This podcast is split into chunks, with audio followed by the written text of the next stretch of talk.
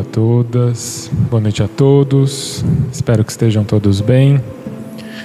Como dito na segunda-feira, hoje a gente está um pouco diferente, fugindo da programação. A Márcia e o Ururaí não, não podem estar presentes hoje. Eu vou tentar fazer o manejo aqui da, do estudo dos, do, dos médios. Né? Vamos começar com a nossa prece inicial, então.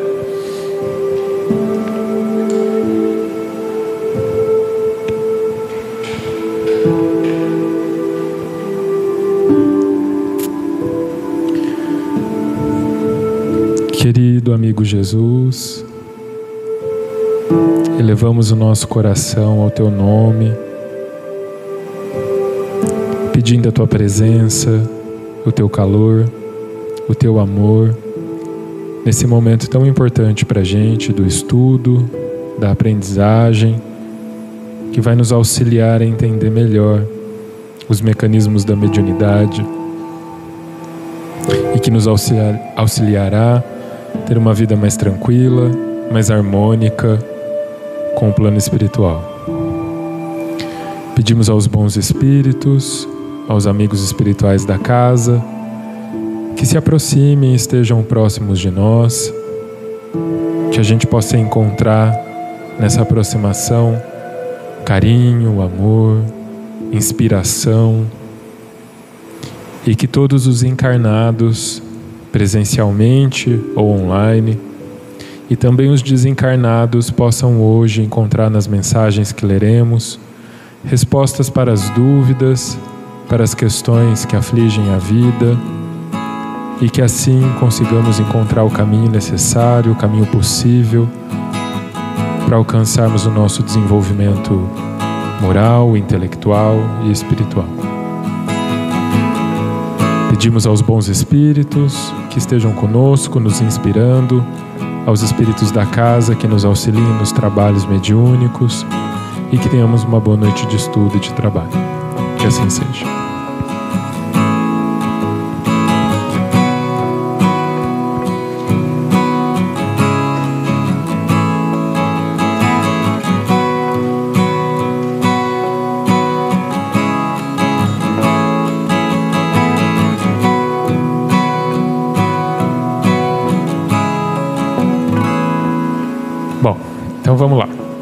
É... Vocês estão então estudando o capítulo 31 do livro dos médiuns sobre as dissertações espíritas, né? E aí o Kardec está falando aqui que esse capítulo são algumas mensagens, tanto de espíritos trabalhadores, como alguns espíritos que participaram do desenvolvimento da obra e que falam um pouco da experiência desses espíritos de alguma forma argumentando, né, tudo que foi estudado ao longo do livro dos médiuns, né, quase como um depoimento desses espíritos a respeito da, dos, das coisas que a gente estudou aqui no livro dos médiuns. A gente está no, então no capítulo 31, no item 7. É uma mensagem de Shannon. Quem pode ler, por favor?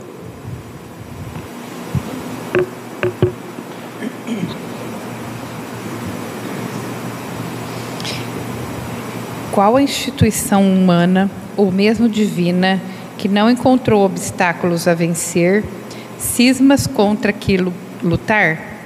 Se apenas tivesseis uma existência triste e lânguida, ninguém vos atacaria, sabendo perfeitamente que havíeis de sucumbir de um momento para outro. Mas como a vossa vitalidade é forte e ativa, como a árvore espírita tem fortes raízes, admitem que ela poderá viver longo tempo e tentam golpeá-la a machado. Que conseguirão esses invejosos quando muito deceparão alguns galhos, que renascerão com seiva nova e serão mais robustos do que nunca.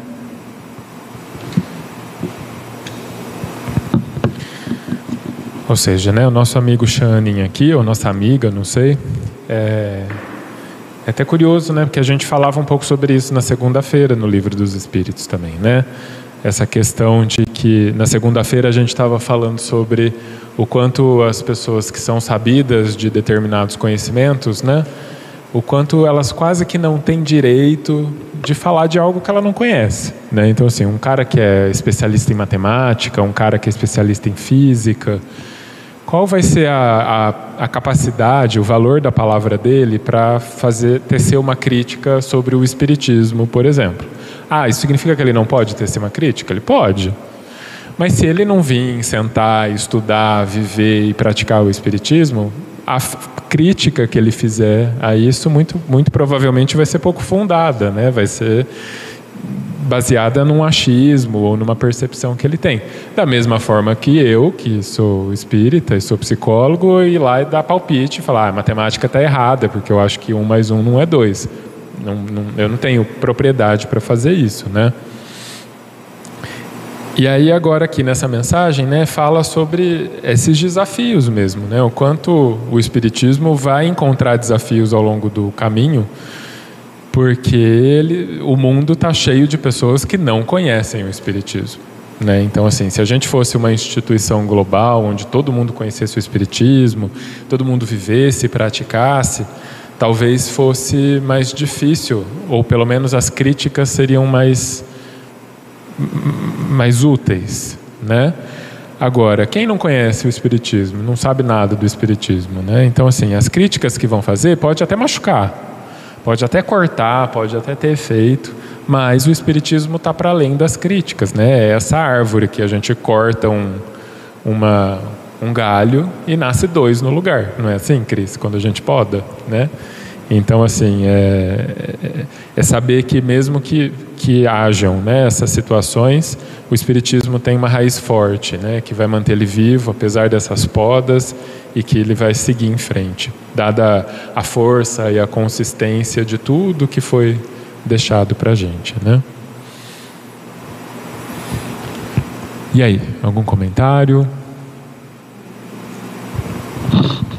O curioso é que cada parágrafo daqui desse capítulo vem falando assim do caminho que o espiritismo iria passar, né? Iria encontrar obstáculos muito até hoje, né?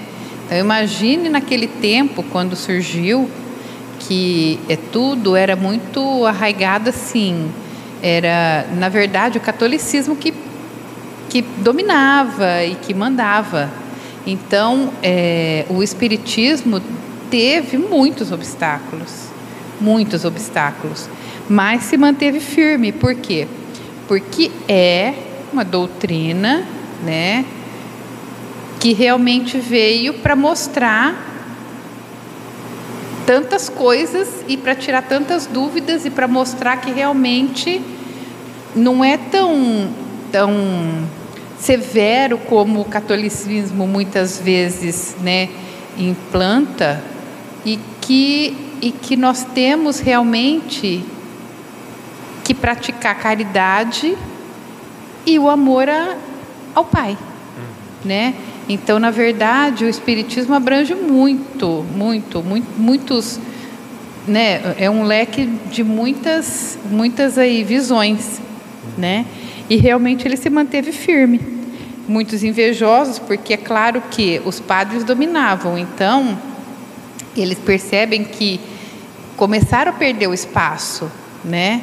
Então tudo que eles eles mandavam, né? Mandavam na política, mandavam em tudo. Então eles perceberam que realmente não é não era naquela linha de condução que o espiritismo ia e não vai, né? Então, o Espiritismo deve ter encontrado e ainda encontra hoje muitos obstáculos, né? Por muitas religiões. Mas a gente vence, é realmente o que você falou. Poda, cada vez que a gente poda uma planta, uma árvore, ela vem com mais força, mais bonita, mais forte, né? Então.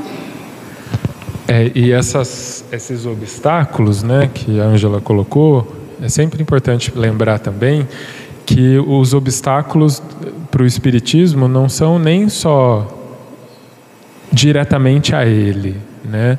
Mas a gente precisa pensar também no quantos obstáculos que tem na nossa cultura e que de alguma forma interferem, né? Porque a gente não pode deixar de entender, que nem a Angela falou, né?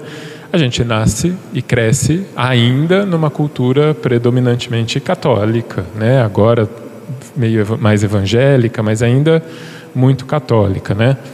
É, e aí a gente é ensinado as coisas, as diretrizes, os, enfim, as leis da igreja e tal. Isso incrusta dentro da gente, né? Porque veja, né? Que nem eu achei interessante a fala da Ângela, porque ela falou assim: ah, não, a gente precisa então praticar a caridade e o amor ao Pai. Não, né? Mas isso aí é catolicismo incrustado dentro da cabeça, né? Ou seja, os obstáculos estão exatamente aí. Não é só o obstáculo do quanto a casa espírita vai enfrentar, mas os obstáculos que estão dentro da gente também e que a gente muitas vezes nem percebe que está pensando ou que está raciocinando de determinada forma, né?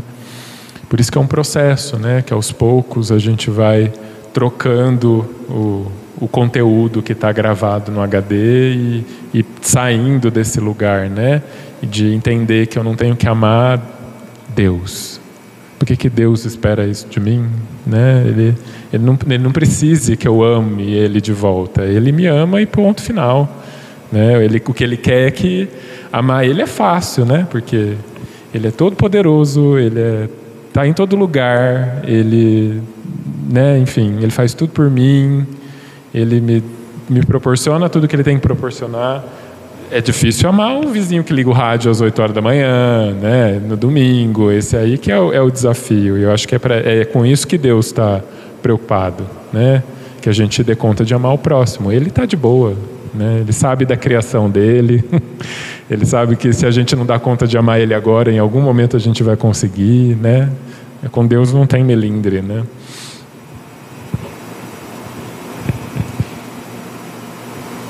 Que mais?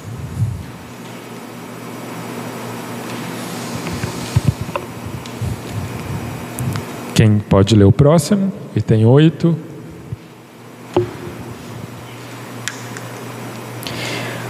Oitavo.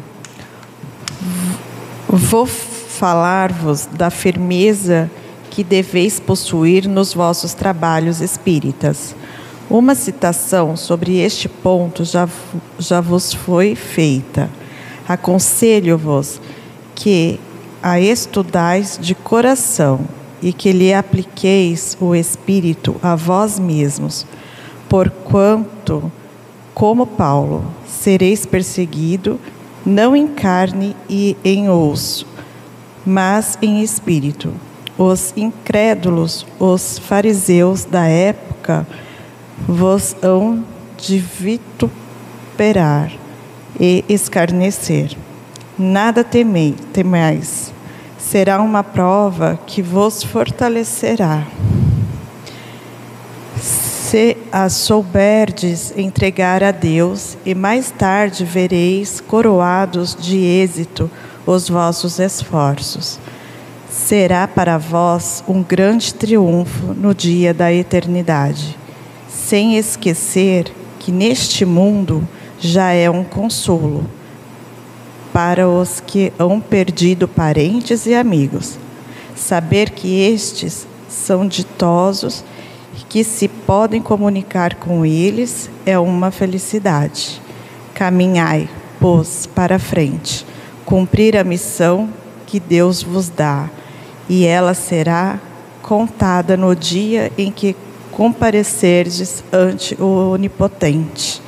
Xanin, Xanin, sei lá, nome diferente. Muito bom, né? E bem verdadeiro para gente que tem a oportunidade de estar tá trabalhando, né? E tendo essa intimidade mais tete a tete com os espíritos é bem interessante né? Eu como venho vivenciando isso, é bem bem verídico tudo isso que está aqui, né? Assim, bem bem legal.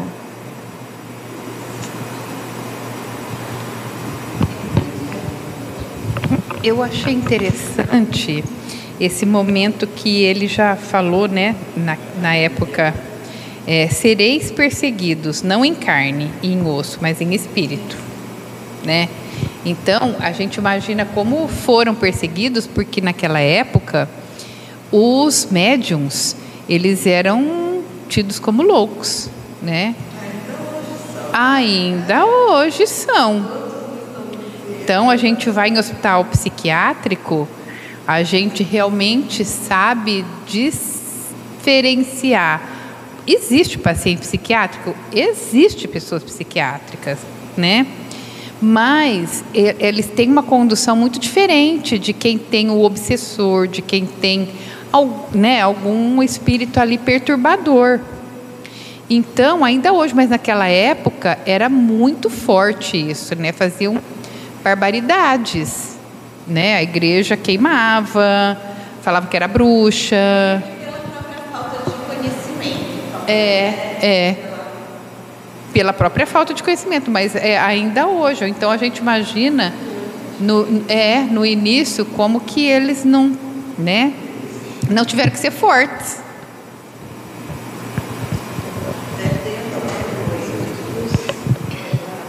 Posso fazer um comentário? É, da pergunta de trás que fala aqui que alguns galhos serão cortados e renascerão com seiva nova e robustas, né? Na, quando Kardec lançou o Livro dos Espíritos, foi mandada uma carga de 500 livros para Barcelona. E a hora que chegou em Barcelona, o padre, não, padre não, o reverendo, o bispo mandou queimar em praça pública para acabar com isso. E o que, que aconteceu? Aumentou a curiosidade, aí que as pessoas foram procurar saber o que, que era o Espiritismo. Quer dizer, ele tentou acabar com uma coisa e aumentou, aguçou a curiosidade. Aí brotou os galhos novos. Tem no filme essa cena, né? Tem. O Kardec. No, no filme do Kardec tem, tem essa cena.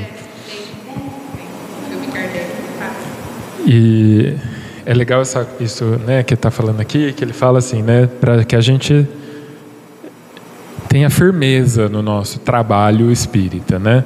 E aqui eu imagino que talvez ele esteja falando também sobre o trabalho mediúnico, né? Mas talvez a gente possa pensar no trabalho que dá ser espírita, né? Então assim, é um trabalho de fato, né? Porque não é fácil ser espírita de verdade, né? E, mas que a gente precisa ter firmeza nisso, né? E aí ele fala: aconselho que vocês estudem de coração e apliquem tudo isso, né? A nós mesmos enquanto espíritos, né? Mas não esquecer que a gente ainda, que a gente é espírito também, né? Não é simplesmente o Lucas aqui, 1,92m, que, né, com barba, que está praticando o espiritismo, mas é o meu espírito que está estudando isso aqui. Por quê? Porque a morte pode, de fato, encerrar perseguições físicas. Mas eu tenho que estar tá pronto, mais do que estar tá pronto para a terra, eu tenho que estar tá pronto para o plano espiritual né? Porque lá não tem como se esconder, né? Não tem parede, não tem a minha casa, né? Então assim, é, lá é, é, é, sou eu e aquilo que eu emano, sou eu e aquilo que eu que eu sintonizo, né? Então assim, estuda com firmeza e pratica, né? Coloca isso em prática, porque aqui a gente está praticando e ainda tem a chance de estar tá na matéria e usar dela a nosso favor. Lá é a prova, talvez lá é que seja a prova de fato, né? E a essência, segunda-feira também, né? A essência, os sentimentos que você vai, que, que é o que você realmente vai ser, né? Uhum. De tudo que você vivencia aqui, o que você realmente leva é o que você é, o que você como você reage perante os seus sentimentos, as suas emoções e uhum. tudo isso, né? Que é o a essência espiritual, vamos pensar assim, é a alma, né? Eu acho que é bem legal. Pois é, né? E, e, acho que a firmeza no estudo e a firmeza no trabalho promovem essa possibilidade da gente ter uma essência, um espírito que está, que quando desencarnar vai conseguir de alguma forma emanar e, e, entrar em frequência com, com essas coisas, né? Porque até pelas experiências que a gente vive aqui na Terra, né, é muito normal que às vezes a gente se sinta incrédulo, que a gente sinta medo, que a gente fique com dúvida, né? E aí ele vem de novo, né? Mas é a firmeza no trabalho, né? Faz parte da firmeza do trabalho não duvidar, né? Acho que o Uru fala sempre isso, né? Eu tenho certeza que eu sou um espírito, né? Ele fala, né? Porque é essa certeza que vai fazer diferença depois, né? Porque se eu tiver uma pontinha de dúvida, isso já pode ser o suficiente para quando eu desencarnar, o que, que eu sou, né? Eu, eu esquecer o que, que eu sou, o que, que eu tenho que fazer, né? Qual que é o próximo passo. Né? Então é importante que. E, e aí é óbvio que nesse trabalho árduo de ser espírita, muitos momentos vão ser difíceis, né? porque é, é entender, por exemplo, que guerras precisam acontecer para trazer algum tipo de esclarecimento. É muito difícil entender isso. É muito mais fácil ficar revoltado né, e se revoltar e ficar puto da vida, que onde já se viu que está desse jeito, ou então não dar a mínima e fazer de conta que nada está acontecendo.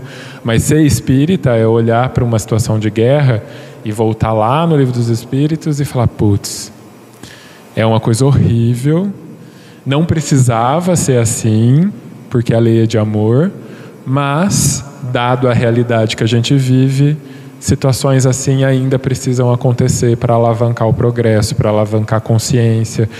Não é nem um pouco fácil ver tudo que a gente está vendo na televisão e ter esse pensamento assim, né? Ter essa serenidade para olhar para a situação, né? E, e, ao mesmo tempo não também ficar apático, né? Falar, ah, é, precisa acontecer. Não. É importante que a gente se revolte para que não, para que cada vez menos aconteça. Mas se revoltar por revoltar também não, não vai fazer diferença, né? E aí faz parte de ser espírita isso, passar por essas situações muito difíceis, né? Tendo a firmeza e a certeza que isso vai levar em algum lugar, né? Que lá na frente isso vai me, me deixar num lugar melhor, né? Eu vou estar melhor, o mundo vai estar melhor, meus amigos vão estar melhor, né? É trabalhoso, né?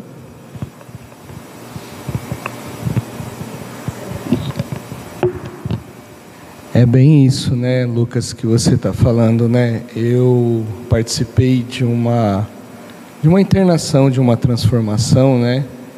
E lá é, aprendendo justamente quantas máscaras a gente coloca para a gente sobreviver e viver, né? No nosso dia a dia. E quem somos nós, né? E quando a gente olha realmente quem o meu espírito, como que ele é. Se eu estou agindo de acordo com o que eu penso, né? Se eu não estou colocando máscaras no meu dia a dia para mim sobreviver, viver, agradar, né? E quando a gente estuda a doutrina espírita, nos dá a responsabilidade de tirar todas essas máscaras, né? Nós precisamos é, pelo menos eu me cobro muito, né? É, se eu estou sendo realmente autêntico, né? Mas não para as pessoas, comigo mesmo, né? Se o meu sentimento ele está sendo realmente, se a minha, o meu modo de agir está sendo realmente o que eu penso e da forma que eu é, acredito, né? Que é ser, melhorar a cada dia. E traz realmente essa, essa responsabilidade, o Espiritismo, para nós. Né? Quem olha o Espiritismo, estuda e, e assim entende essa transformação, é justamente quando isso, a partir do momento que eu desencarnar, entendeu? É, acabou minhas máscaras. E aí não tem como, eu vou ter que lidar justamente com o meu espírito da forma que ele é. Então, o momento de eu me transformar é agora, de eu me esforçar para me transformar, para que quando eu desencarnar, eu poder, é, assim, estar lá, é, tipo, que todo mundo vai estar vendo o meu pensamento, tudo, de forma mais tranquila, né? Porque aqui hoje eu tenho essa condição, como o Lucas falou, eu posso me esconder no meu lar, eu posso esconder através dos meus pensamentos, mas no momento que eu desencarnar, não mais. Inclusive, dá para esconder da gente mesmo, né? E a gente faz isso com muita frequência. Os consultórios de psicologia estão cheios exatamente disso, né?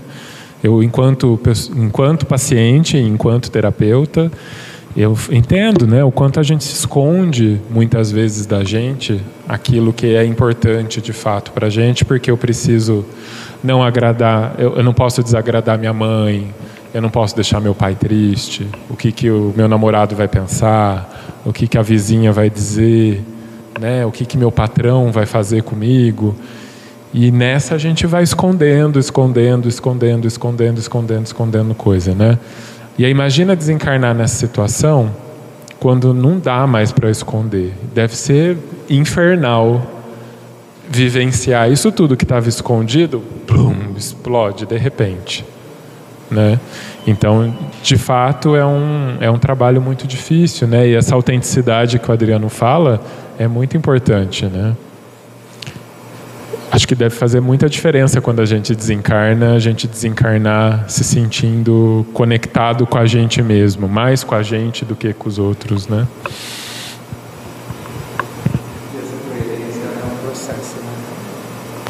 E essa coerência entre o que a consciência cobra e o que realmente somos é uma jornada, é um, um processo. Eu não acredito que numa única reencarnação a gente vai conseguir, mas já fizemos a nossa escolha, já estamos no caminho e procurar eliminar o fator medo. Ah, se eu não tiver um bom comportamento, então no plano espiritual, quando eu retornar, depois que eu desencarnar, o fator medo então eu vou mudar o meu jeito de ser, porque eu tenho medo depois de desencarnar acontecer alguma coisa. Não, tira o fator medo.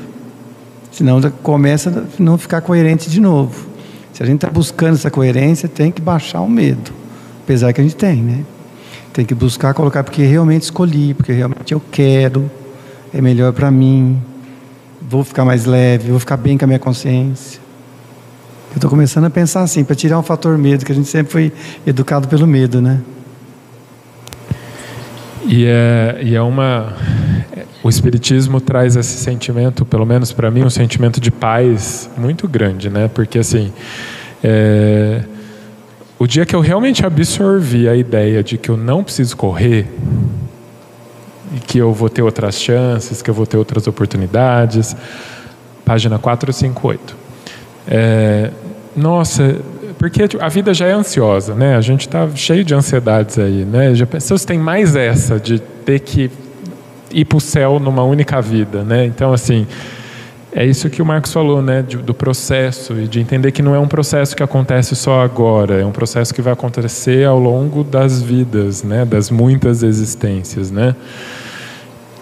Porque é disso, desse trabalho que a gente está falando do Espiritismo, né? É um trabalho que exige consciência, autoconsciência, que nem o Adriano colocou. Né? Então, assim, eu sei que eu faço muita coisa errada. E, e ninguém precisa dizer, a gente sabe quando a gente está fazendo alguma coisa errada.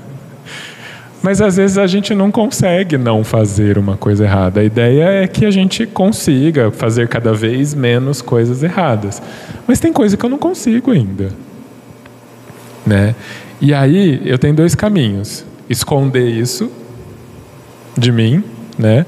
Ou assumir isso para mim, que seja pelo menos, e falar, e aí entender que é um processo, que eu vou ter tempo, que eu ainda nessa vida posso corrigir esses erros se eu conseguir, mas que se eu não conseguir, tá tudo bem também, vai ter outra oportunidade, né? Porque Deus é infinitamente bom e misericordioso com a gente. Eu acho isso de uma paz indiscutível, assim, conseguir absorver isso de verdade e vivenciar essa, essa ideia, sabe? Eu não sei se, se é assim para vocês também, né? Mas eu acho muito bom poder sentir isso, né?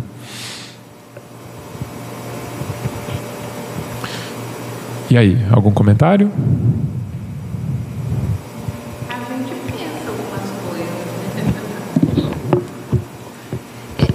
Isso o Espiritismo explica?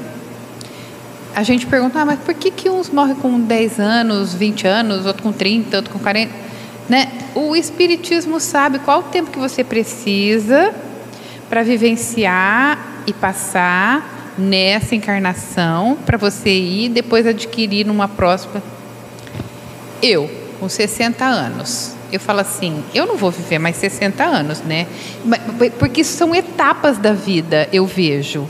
E cada etapa da vida que você passa, você consegue enxergar e perceber.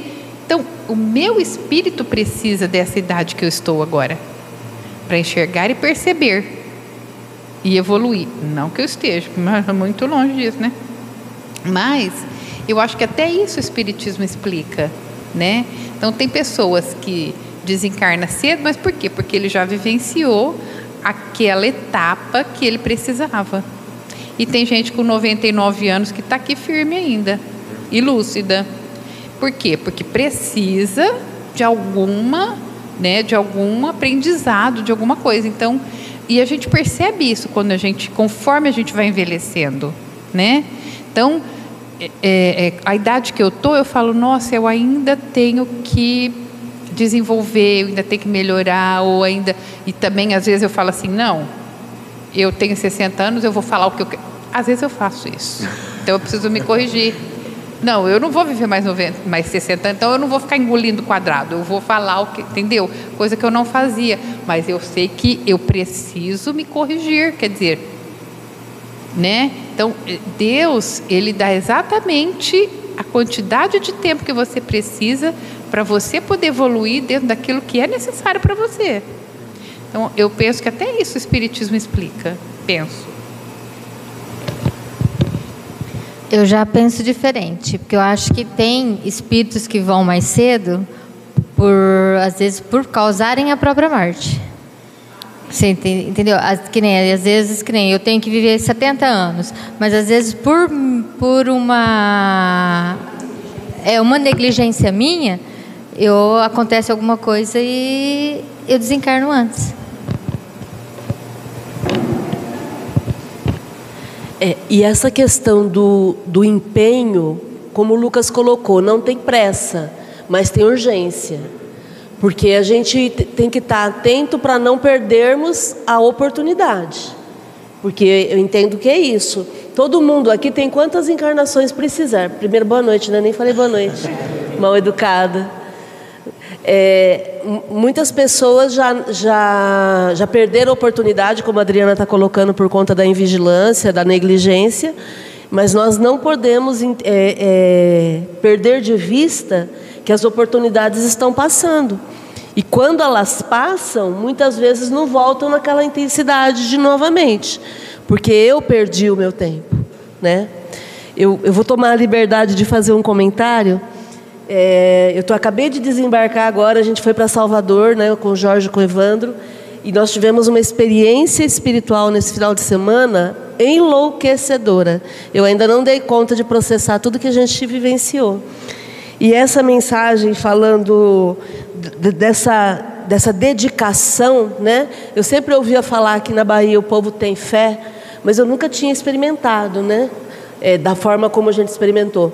Nós fomos numa sessão de materialização de egungun, que é uma coisa que muita gente nem sabe que existe, que é um tecido que fica no chão e aí se materializa e aí os espíritos ficam andando no meio do público.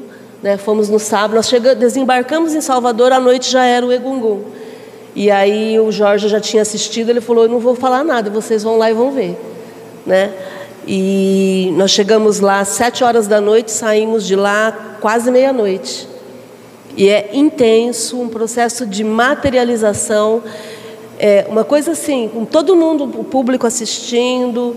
E aí quando ele fala aqui da questão dos incrédulos, né? É óbvio que eu tenho incredulidade. É óbvio que no primeiro momento eu falei: "Ah, tá bom, vamos lá, vai, vamos ver. OK. Tá bom", né? Uma, uma coisa assim, espetacular. Aí no sábado, isso foi no sábado, no domingo, nós fomos no terreiro de candomblé da menininha do, Canduá, do, do Gantuá, que hoje é a mãe Carmen que trabalha lá, e nós assistimos uma festividade espetacular. E aí assistimos o sincretismo religioso, porque havia um padre católico na plateia, sentado assistindo também. E, e foi maravilhoso o processo. É, é óbvio que é, é, é, manifestação mediúnica o tempo todo. Nós chegamos lá às sete e meia da noite, saímos uma hora da manhã e não tinha terminado ainda né, o processo do, do, do, da, da, festividade das incorporações.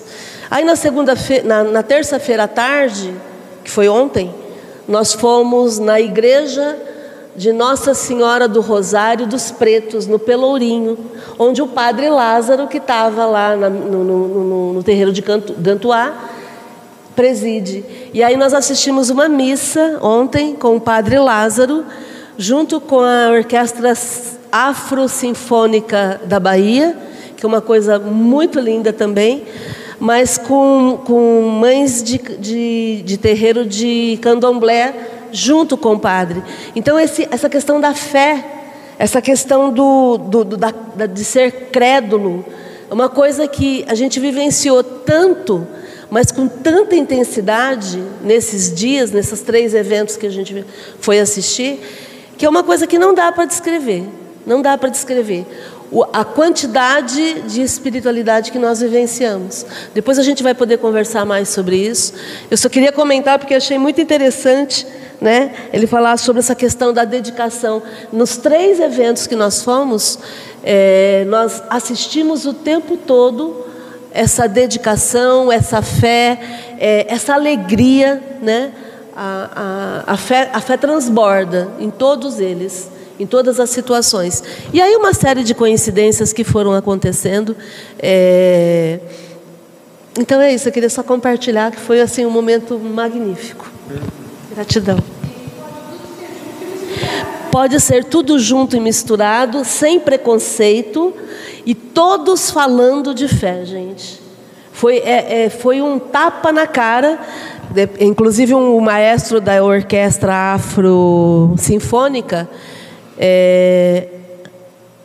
Não, não foi o maestro, foi o padre Lázaro Silva, falando que, que, que ele comentou aqui no estado de São Paulo que lá na Bahia eles fazem esse tipo de evento, todo mundo junto.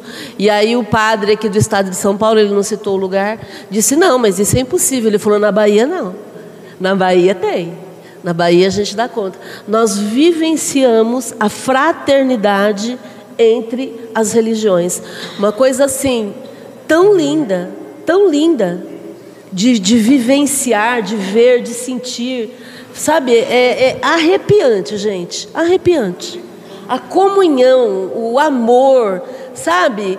É, é, e aí o, o, rapaz da, que nos apresentou para o Egungun no, no, no sábado, é, coincidentemente, ele é o atendente no hotel que a gente estava, sabe aquela coisa assim que você fala, aí você encontra a pessoa no dia seguinte e fala, ah, oi, tudo bom, tudo bem. Percebem, gente? É, é, é uma sincronicidade tão doida, né?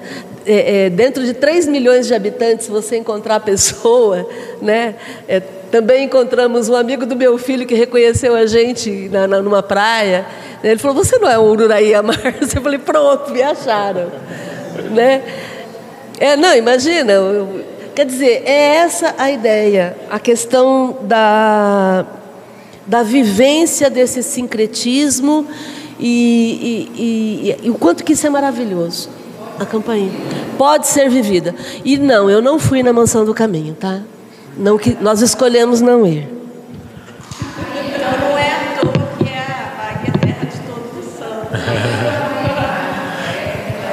Mas você sabe que é, eu penso que é arrepiante, que nem você colocou, né, esse sentimento de comunhão e tal. É, e eu acho que volta de novo no estudo da segunda, né, que a gente falou bastante sobre a questão de quando a gente desencarna, a gente é só sentir, né? A gente é o, o, sentir absoluto de todas as coisas, né? Porque não tem mais olho, não tem boca, não tem nariz, então a gente sente, né? Somos o universo. E talvez por isso que seja arrepiante, né? Porque muito provavelmente no plano espiritual é desse jeito. No plano espiritual não tem catolicismo, não tem espiritismo, não tem evangelismo, não tem budismo. No plano espiritual são espíritos diferentes, com vivências e experiências diferentes, convivendo a mesma história, né? Então assim, o amar, né? A comunhão, né? Então eu imagino que deva ser tão impactante porque deve ser um spoiler do que é o plano espiritual, né? Não é?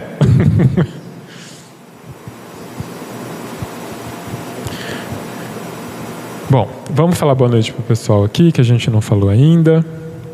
Então, boa noite para Lúcia Curtis, para Mary Torres, muito boa noite, Geol, estudo muito necessário, gratidão sempre. Boa noite para Beatriz Coelho, para Rita, boa noite. A Beatriz colocou: e quem é que classifica o que é certo ou errado? Eu não sei, Bia. Se você souber, você, você me fala, assim, porque seria importante a gente saber para conversar com essa pessoa aí. é, é, que eu não sei qual era o contexto que ela colocou a frase, né? Boa noite para Luciana e boa noite por Uraí. Boa noite, feliz. Legal. Vamos continuar lendo? Acho que aqui é uma nota do Kardec, será? Não, é, não está assinada. Geralmente quando é nota é que tem o, o, pedaço e a nota. O pedaço eu não sei de quem é. Vamos lá. Venho eu, vosso Salvador e vosso Juiz, Venho como outrora aos filhos transviados de Israel, venho trazer a verdade e dissipar as trevas. Escutai-me. O Espiritismo, como outrora a minha palavra, tem que lembrar aos materialistas que acima deles reina a imutável verdade, o Deus bom, o Deus grande, que faz germinar a planta e que levanta as ondas. Revelei a doutrina divina como o, ceifa, como o ceifeiro, atei em feixes o bem esparso da humanidade e disse: Vinde a mim, vós todos que sofreis. Mas ingratos os homens se desviaram do caminho reto e largo que conduz ao reino do meu Pai, e se perderam nas ásperas veredas da impiedade.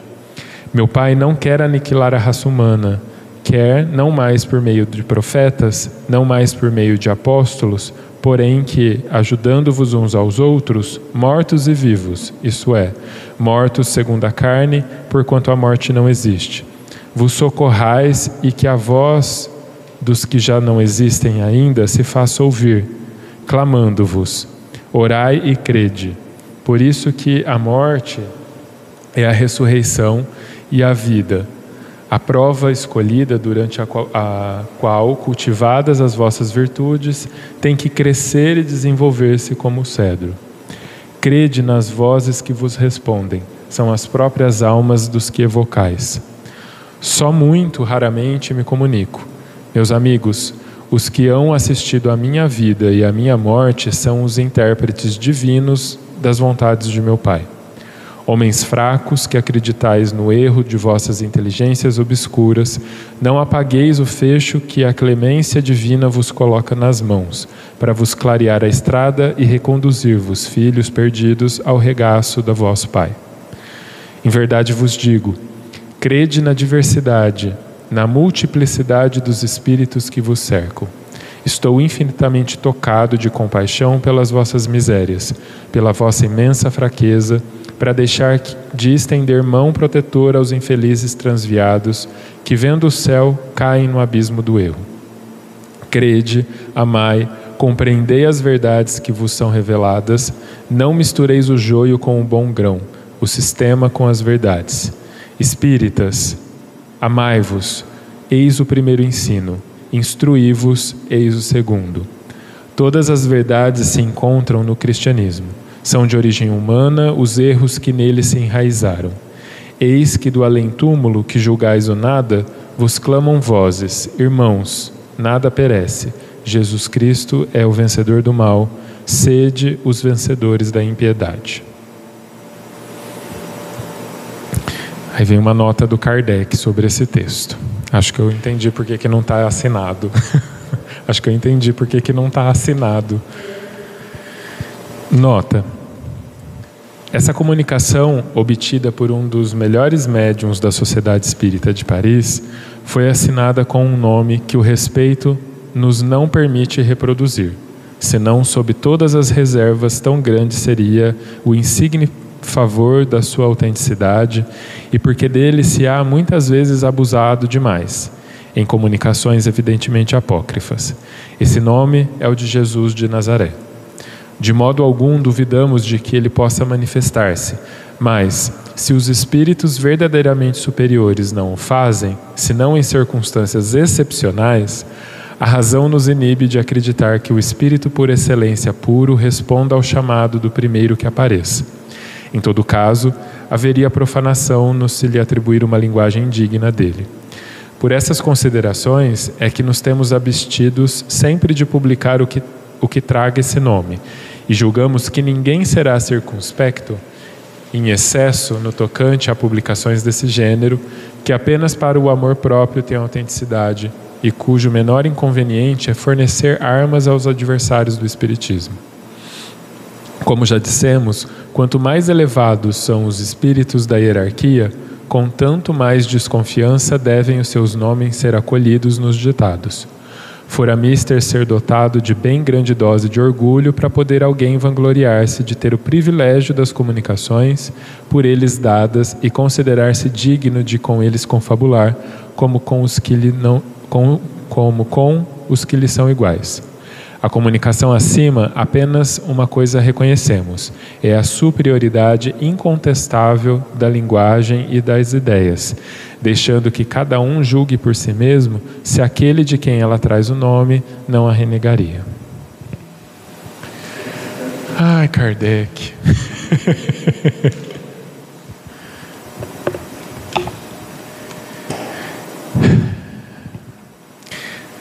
É, é, é, tão legal essa mensagem estar aqui no fim, né? Porque é exatamente tudo que a gente vai estudando desde o começo até o fim da, das obras, né? Que quantas vezes, né? Vocês que frequentam de quarta-feira, vocês são prova viva, né? Quantas vezes foi dito aqui dentro dessa sala que não importa o nome, o que importa é o conteúdo, né? O que tem que, tem que prestar atenção. Segunda-feira passada a gente estava falando como diferenciar o espírito bom de um espírito mau, né, através da linguagem, do conteúdo da mensagem, né? E aí isso é outra coisa libertadora, eu penso também, né? Porque quem que não quer receber uma mensagem do JC, né? Assim, então é lógico que é uma coisa incrível imaginar que isso pode acontecer e ele pode fazer isso, inclusive, se ele quiser, como Kardec colocou aqui, né? Mas a ideia, né, eu penso que o Espiritismo ensina para a gente, é justamente que a gente se desapegue dessas coisas. Né? Não importa se foi Jesus que psicografou essa mensagem aqui. Porque se foi a, a, a, Mariazinha do Coquinho, ou se foi o Jesus Cristo que psicografou aquela mensagem, nesses dois lugares o que importa é o conteúdo da mensagem, não quem mandou aquela mensagem. Né? Então, assim, e, e, é fantástico, porque daí o Kardec tem essa coragem de, depois de um livro inteiro, ele colocar uma mensagem desse, dessa potência, porque é uma mensagem linda, é uma mensagem que, até de alguma forma, é, enquanto eu ia lendo, né, eu me sentia especial, porque eu falava, gente, Jesus está falando com os espíritas, né? Aí Kardec vem e fala, baixa a bola. não interessa, né? Esse especial aí que você sentiu, Lucas, não é para você sentir, né? Você não precisa sentir, porque não é sobre Jesus. Aqui é sobre a mensagem que está aqui dentro. É sobre o espiritismo, né? É sobre o que eu estou lendo, aprendendo, praticando, né? Porque a hora que eu desencarnar, de novo, a gente volta nisso, né? Sou eu que vou estar tá lá, né? Jesus vai estar tá lá também, mas ele vai estar tá lá fazendo os rolês dele, né? Sou eu que vou ter que lidar com o que eu sinto, com o que eu emano, com o que eu me, me afino, com o que eu me sintonizo, né? Enfim, genial, como sempre, né? Claro, por favor. Interessante que quando Jesus vai falar com os espíritas, a primeira colocação que ele faz é de que o espiritismo como outrora a palavra dele, né, Jesus, tem que lembrar aos materialistas que acima deles reina a imutável verdade. E tem uma frase do Kardec que a gente sempre usa aqui, que é que está nas obras dele, que diz assim: o espiritismo é o mais terrível antagonista do materialismo, porque tudo começa por aí, né? A gente acabando com o materialismo, que é esse culto à matéria, a gente vai naturalmente ser mais espiritualista.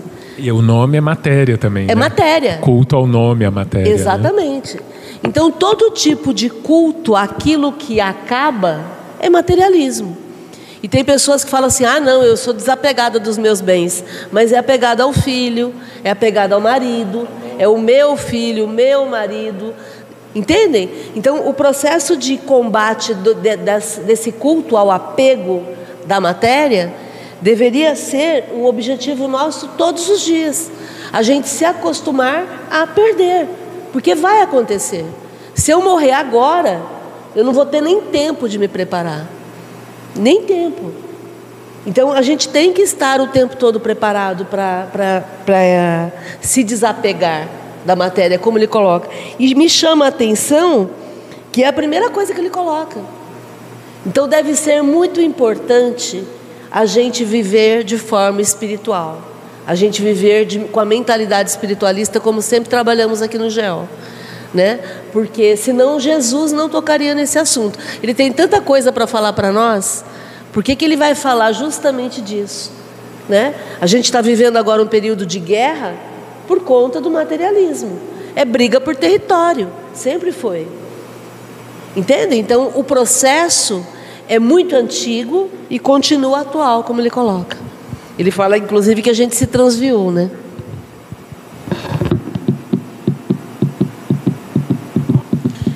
Ururaí comentou aqui: se acostumar a perder do que nunca foi dono, nem nunca teve. Pois é, né? E, e, e isso tem a ver, né, Uru, com a gente, o que a gente estava falando antes. E a gente se esconde disso também, né? Porque a gente é muito orgulhoso, né? De, de entender que o, o, o, namorado não é meu, o marido não é meu, a esposa não é minha, né? Esse monte de, de meu que a gente usa com as coisas, né? Ninguém é de ninguém, literalmente, ninguém é de ninguém, né? Mas é muito difícil aceitar e assumir isso, e aí a gente esconde. É uma das coisas que a gente esconde dentro da gente, né? Eu acho que é por isso que talvez a reflexão seja: vamos tentar, pelo menos, parar de esconder coisas nossas, pelo menos da gente mesmo, né? Ser, ser honesto com a gente, com aquilo que a gente sente, porque é o primeiro passo para conseguir mudar, ter consciência da coisa, né? Ontem à noite nós vimos um, um vídeo do padre Júlio Lancelotti falando lá em São Paulo é, a favor da libertação dos palestinos, que foi um, uma coisa maravilhosa, a coragem do padre Júlio, que para mim é um dos espíritos mais evoluídos que a gente tem, porque ele, ele faz, né? Ele não fica, não faz propaganda, ele faz. As pessoas é que fazem propaganda do que ele faz, né? E, e aí ele falava exatamente disso, essa questão do quem é que deu ao homem o direito de matar o outro homem? Quem é que, quem é que deu essa autorização? E ele coloca aqui que a gente não pode mais ser impiedoso. Chega. Meu pai não quer aniquilar a raça humana. Não existe, não existe fim do mundo. Nós já tivemos aqui muitas comunicações falando disso. Né? Você lembra quando você estava é, é, é, com a gente aqui na quarta-feira? A transformação, o fim do mundo, não é o fim material, nem das pessoas, nem dos lugares. É a transformação das ideias. Kardec também fala no, no, na obra dele que a luta tem que ser de ideias. Então é disso que se trata. E por isso é tão importante a gente estudar, porque à medida em que nós estudamos, nós eh, nos eh, preparamos com argumentos, e aí pegamos esses argumentos e colocamos em ação na nossa vida prática, porque o Espiritismo não é para ser decorado, é para ser vivenciado. E aí quando a gente coloca na atitude, as coisas acontecem. Né? Então, tem que ser um processo de transformação das pessoas e não dos lugares.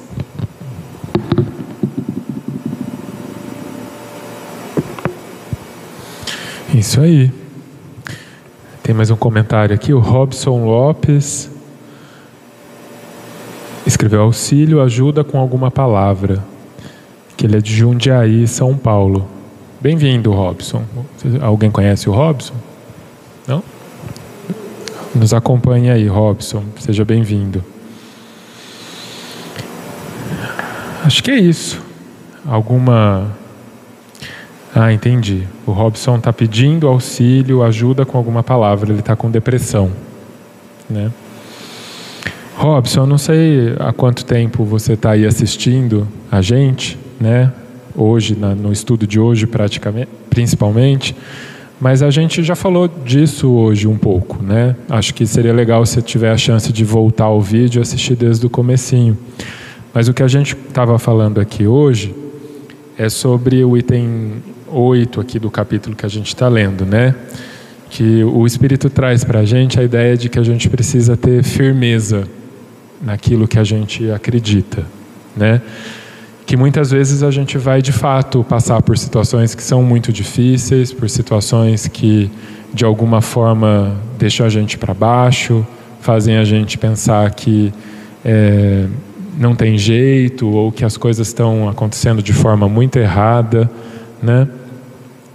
Mas que a firmeza que a gente tem em acreditar de que a vida não acaba agora, que a vida não é simplesmente isso que está acontecendo nesse momento, ter firmeza nesse pensamento pode ser uma saída, né? Entender e a gente acredita com firmeza nisso, né? De que a nossa experiência de vida não se resume a só esse momento em que a gente está vivendo, mesmo que a gente depois que a gente desencarna, a gente vai ter chance de continuar no plano espiritual, vai ter a chance de continuar em outras experiências reencarnados aqui na Terra. Ter a firmeza de entender e de absorver essa ideia, né, de que esse é só um momento. Né, é um momento que vai passar, é um momento que a roda vai rodar, né? E hoje o que está embaixo sobe, o que está em cima desce, sobe de novo e desce de novo. Esses momentos vão acontecer muito ao longo da vida e a gente precisa estar tá com firmeza para entender que faz parte esse sobe e desce, né? Eu falo isso porque a gente vivencia, todos nós, na nossa particularidade, na nossa vida, todo mundo tem seus altos e baixos. Tem alguns que passaram por situações mais difíceis, que já estiveram muito embaixo e que agora conseguiram subir. Tem pessoas que já estiveram muito em alta e agora precisaram descer. Né? É um movimento em que a gente está passando por aqui. Né? É...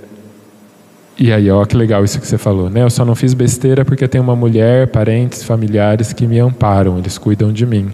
Exatamente, né? É entender que nesse processo a gente vai se apoiando, né? Se, se manter sempre vivo no sentido de encontrar aquilo que é importante para a gente, para que isso sirva de apoio.